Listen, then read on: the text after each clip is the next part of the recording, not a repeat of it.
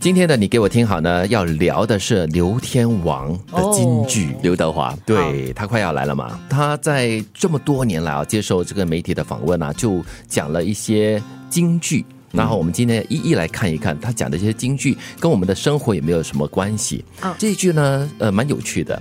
我最大的目标就是没有目标，嗯，讲的是如果说呃你无心插柳的话呢，反而呢会有一些惊喜哈、对 会有惊喜。对，刚才那个德明就说，我最大的愿望就是没有愿望。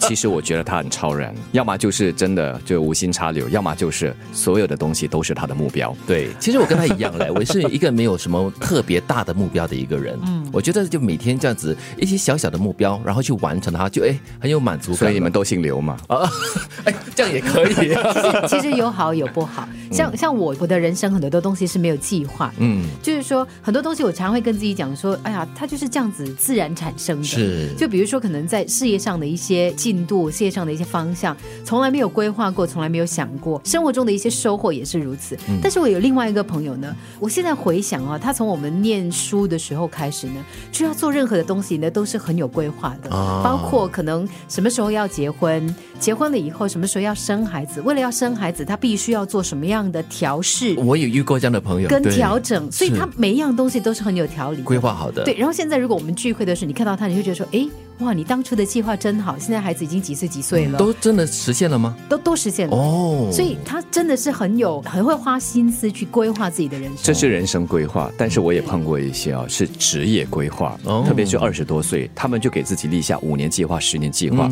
就是在比如说三十岁的这个人生阶段，头五年他希望可以是做这件事，嗯后五年就到了另外一个，比如说在这个我们所说的管理层到另外一个层次，啊对对对对又或者是呃另外一个碰过的，就是他的大方向就是成为一名企业家，嗯，或者是社会企业家，但是在这个过程中，他会换不同的工作，但是呢，可能如果你不知道他的大方向，你就以为他一直在跳槽，对。其实他跳的是在同一个领域，他就是想试这个最终的目标之下所有的这个涵盖范围内。哦，所以都在他的目标范围里面，是。然后呢，慢慢的实现，所以这是很有规划的一种计划。哦我是不喜欢给自己一个太大压力的一个人啦，因为给自己一个太大的目标的话，哎呦，怎么办啊？没有完成了，怎么办啊？怎么活下去这样子？但是对一些人来说，这是一种鞭策呀。是吗？嗯，我不想鞭策自己了。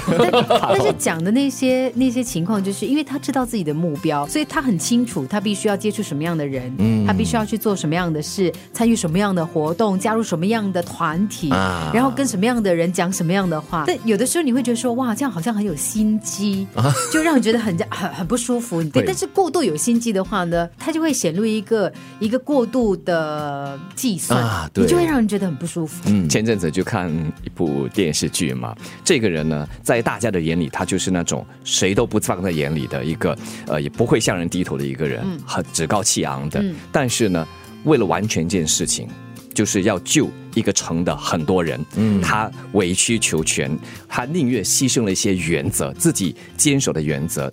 但是，就是因为他很清楚他最终要做的是什么，所以他可以能屈能伸。哇，我相信刘德华可能就是属于这类人哈。所以他最大的目标就是 没有目标。我最大的目标就是没有目标。